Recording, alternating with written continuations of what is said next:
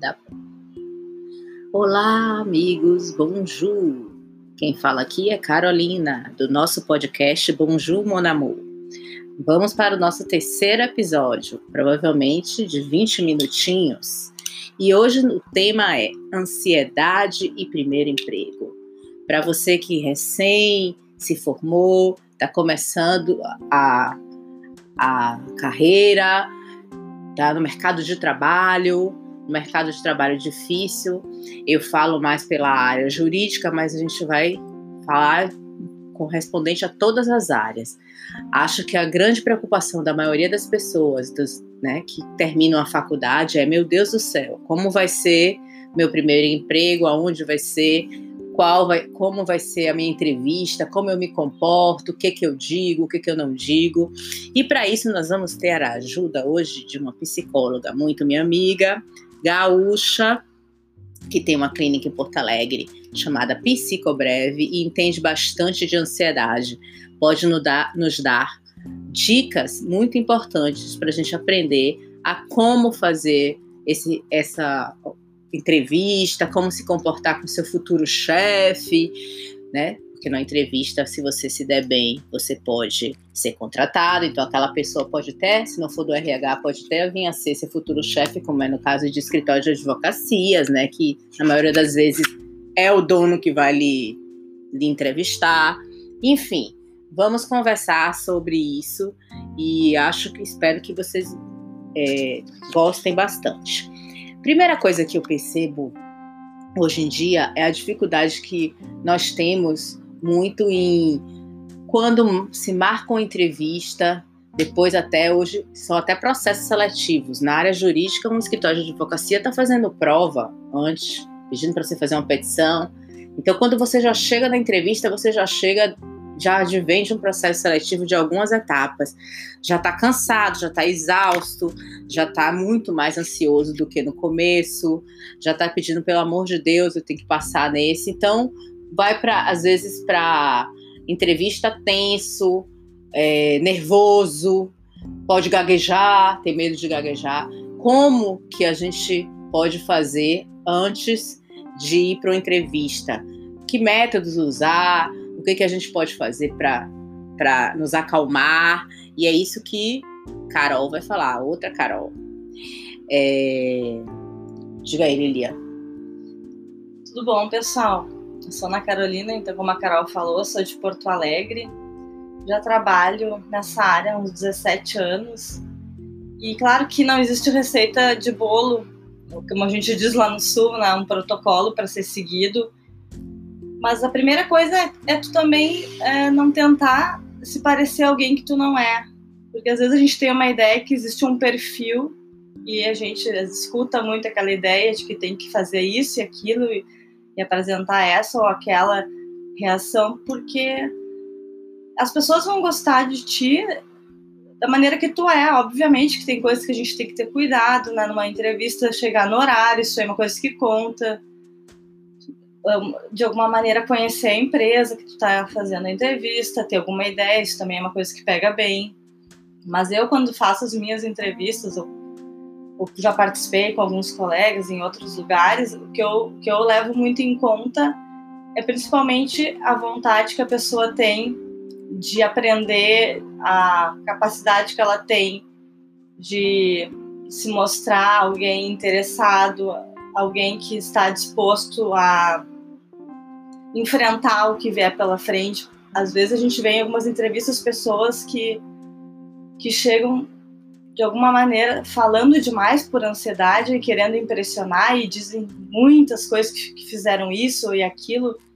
E de alguma maneira o entrevistador que já tem um pouco de experiência percebe que isso não é bem assim, porque não é fácil para ninguém começar. Então a gente não pode esperar que uma pessoa que vai iniciar che chegue assim com uma total experiência, como a gente diz no sul, em cima do salto, como se fosse aquela pessoa que já domina todo o campinho.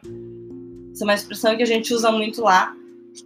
E eu gosto de pessoas sinceras. Eu gosto de pessoas, quando eu estou avaliando, que, que falam abertamente coisas que são importantes, que não são importantes. tem coisas que também não, não são boas que a gente saia falando, ah, mesmo que eu tenho muitas pessoas que eu já entrevistei, que eu inclusive sei que, que se tratam, que fazem algum tipo de atendimento psiquiátrico, é, talvez num primeiro encontro não é legal falar, porque tu não sabe como que aquele entrevistador ali que vai estar tá te avaliando vai ouvir isso. Daqui a pouco, aquela pessoa que está te entrevistando tem um problema com um familiar, com depressão, e aquilo ali já pode, daqui a pouco, para aquela pessoa, naquela entrevista, ouvir isso, já ter uma impressão ruim, porque ela se identifica com uma situação que ela Sim. tem com um familiar. Então, não, não é bom também, a, gente usa um termo, a não sei se aqui vocês usam, do, do sincericídio. Sim. Não precisa ser tão sincero ao ponto de, de, tu te expor e tu te colocar numa situação de, de risco para ti, sabe? Então, acho que tem que ter bom senso, tem que ter interesse, tem que poder até dizer, ó, oh, eu estou trabalhando aqui, é o meu primeiro emprego, mas é, eu estou disposta a aprender tudo, eu sou uma pessoa que corro atrás, que uh, sou interessada, pergunto. Uh, fica muito, às vezes, para gente que já tem mais experiência, quando chega alguém mostrando que sabe tudo, que domina tudo, aquilo ali fica muito artificial, é. porque no fundo a gente vê que é uma defesa, né? A defesa é. nada mais é do que tu querer é, te proteger de uma dificuldade. E aí eu fico, eu faço um adendo, porque eu percebo, pelo menos na área jurídica, que, por exemplo, eles perguntam qual sua experiência procurando um advogado para a área civil. Qual sua experiência com contratos, com família, que deve ser especialidade do escritório? E aí você fala: Meu Deus, eu nunca trabalhei, não tenho experiência. O que, que eu digo? E aí que vem a coisa da sinceridade. Seja sincero, esse é meu primeiro emprego, eu estagiei num escritório assim, eu estagiei no Ministério Público na, na área assim. Se for a área até que conhecida com a área que o, que o escritório aborda, você pode até falar vi algumas coisas, mas estou disposto a aprender, já tenho a base. Se você não tem experiência nenhuma naquela área, você diz, pô, eu gosto muito, na faculdade eu gostei, eu não tive oportunidade ainda, porque é meu primeiro emprego, de trabalhar nessa área, mas é uma área que eu acho super interessante. Seja sincero e não exagere. Exatamente, é? eu concordo. E acho assim que é, na minha visão, às vezes eu prefiro pessoas que não têm nenhuma experiência, porque elas não vêm com nenhum vício. Isso, exatamente. E, as, e o bom, o importante, é você mostrar que você é capaz de aprender, que você está disponível para aprender, que você quer aprender, que você está ali para acrescentar, para vestir a camisa da empresa, para trabalhar mesmo, tem facilidade na aprendizagem. Então, eu acho essa coisa de é, que as pessoas não podem dizer, ai meu Deus, eu não vou conseguir porque eu não tenho experiência nenhuma. Às vezes a pessoa quer saber se você tem experiência, mas também o fato de você não ter ajuda, como Carol falou. E como a Carol agora, as Carols, eu acho que um gancho que eu faço também é como que tu trabalha em grupo, porque tu vai estar com outras pessoas que pensam diferente. E a gente fala muito uma frase que as empresas contratam pelo conhecimento que a pessoa tem e elas desligam pela questão dos comportamentos. Então, geralmente Sim. as pessoas são desligadas não é porque não têm um conhecimento uh, avançado, muito pelo contrário. Geralmente as pessoas são demitidas, desligadas, porque não sabem trabalhar com grupo, não sabem ouvir opiniões diversas. Isso. Então, isso é muito importante também às vezes tu vai ter um gestor que não vai ter uma capacidade de falar as coisas como tu gostaria, talvez como a tua mãe falaria contigo. Às vezes é uma pessoa ríspida, uma pessoa grosseira, mas isso não é um problema que tu tá gerando nesta pessoa. Talvez essa pessoa já vem com problemas de casa e acaba despejando em ti. E se tu puder ter essa capacidade de olhar para isso e ver que isso não é teu e que isso é do outro, tu vai ter uma capacidade de se aproximar dessa pessoa e de repente dizer ah, eu não sei se tu tá chateado comigo, tá falando meio assim, tá meio grosseira, não gostou da minha... Do que eu fiz, né? Da, do meu trabalho hoje. Daqui a pouco a pessoa até vai dizer, ai, desculpa, não, não tem nada a ver contigo isso, é que não dormi bem essa noite. Isso.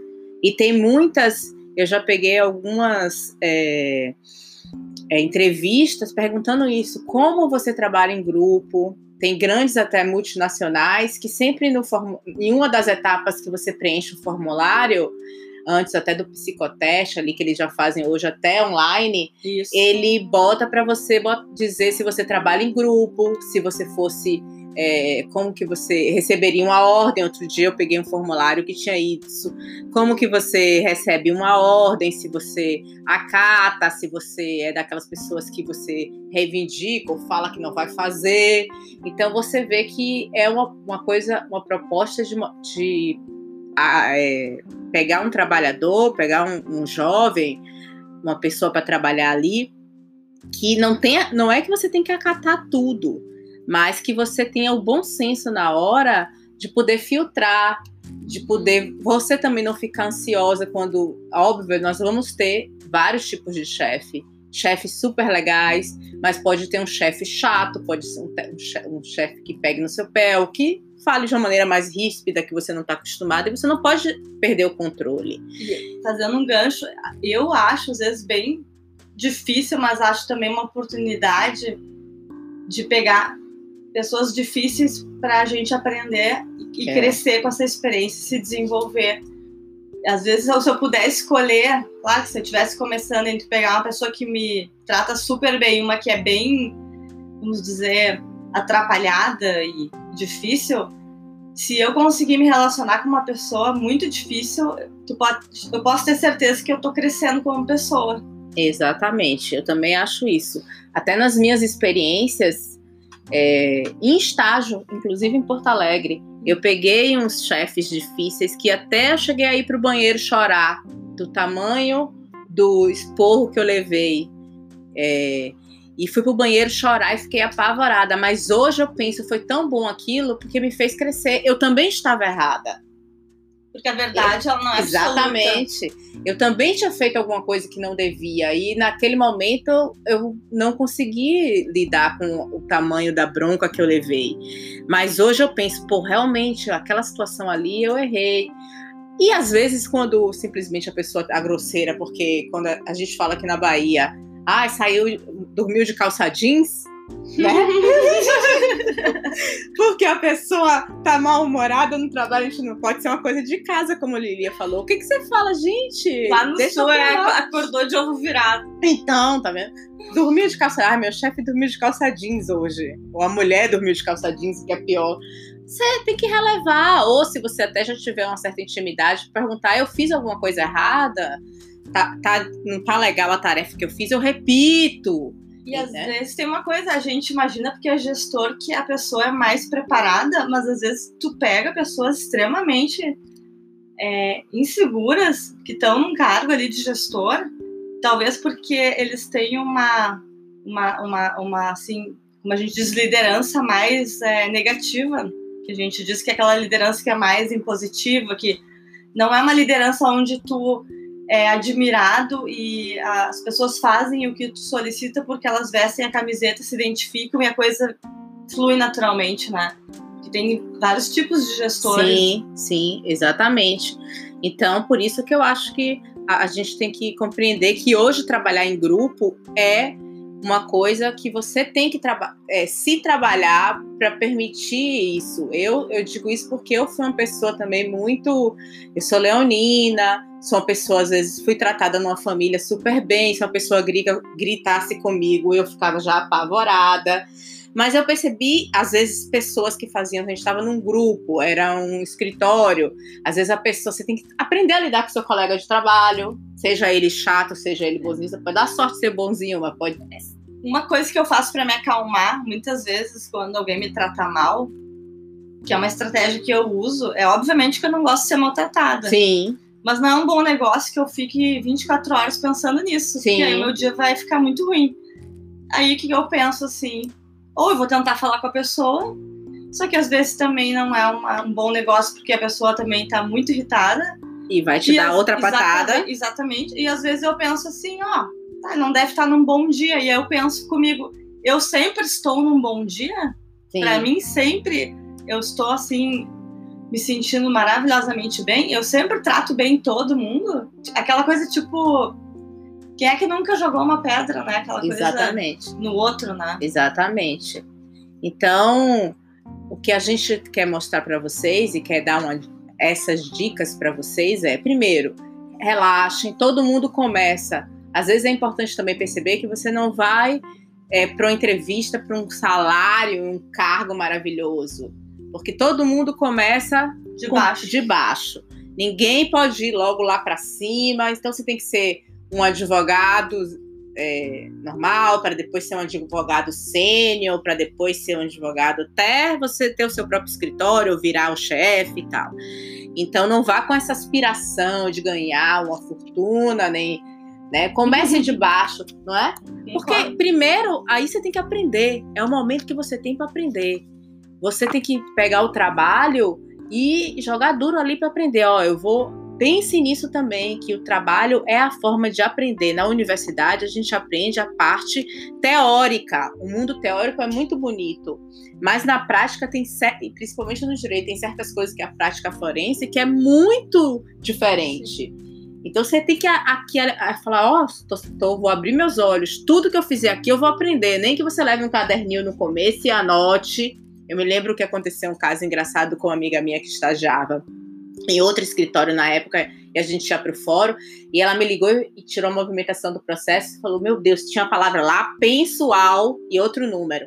Ela me liga, fala: Carolina, o que é penso?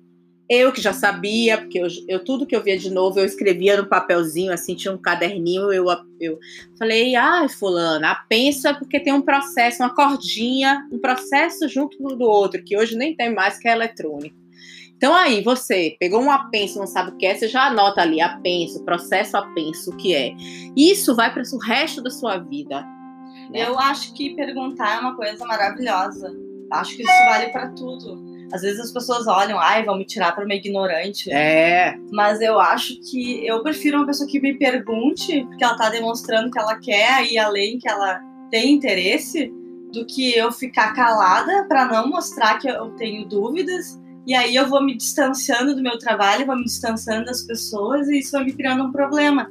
E agora tu falando nisso, eu fiz um gancho quando eu comecei a atender, obviamente, como qualquer pessoa, apesar da minha família até ter uma tradição na, na área, na área. eu era uma guriazinha, uma carinha de bebê Johnson, né? Sim. Então, por mais que a gente tenha vontade, estudo, às vezes os pacientes gostam e não gostavam. E para mim aquilo era assim, ah, se o paciente não voltava, eu, ah, é porque eu sou muito nova, porque eu não trabalhei bem. Mas às vezes acontece, a pessoa também não tá no momento, ela já foi ali se tratar porque ela não queria, porque a família obrigou, porque o marido obrigou. Não tem empatia, não às tem vezes. empatia. E aí eu me lembro que como tava difícil, eu comecei a atender várias pessoas sem cobrar, porque eu Sim. queria ter prática. Sim. E aí aos poucos eu fui dizendo, olha, vou começar a te atender agora sem te cobrar, porque eu gostei de ti e acho que tu tá precisando, eu sei que tu não, tu não tá podendo pagar. Mas vamos combinar que à medida que tu for também melhorando, que as coisas forem evoluindo na tua vida, quem sabe a gente vai podendo pensar num valor que tu consiga pagar. E, e assim eu fui tendo pacientes que me pagavam muito pouco, porque eram pessoas que não tinham uma condição uma naquele condição. momento e que foram se desenvolvendo com o atendimento, com a terapia, e hoje me pagam um valor assim muito interessante, sabe? Sim. E a pessoa conseguiu crescer em vários aspectos e eu cresci com ele também, Exatamente. porque a relação médico-paciente, eu acredito, psicólogo-paciente é uma troca. Eu não acho que é só o paciente que está recebendo, eu acho que os dois têm, para mim, tem que ter aprendizado dos dois lados. Sim. Então eu a minha dica é essa. Primeiro, não tenha medo. Eu acho que o medo congela as pessoas, né? Eu, eu, eu, pelo menos, tenho medo de algumas coisas, mas na, na profissão não tenho muito medo. Eu enfio minha cara. Vou pedir ao juiz mesmo na petição, no máximo é um não que eu vou levar. Então, não tenha medo se você tiver chegar lá e não conseguir fazer a pessoa, ah, faça uma petição de juntada, petição simples. Primeiro dia de trabalho, seu chefe fala isso e você não sabe, você pergunta.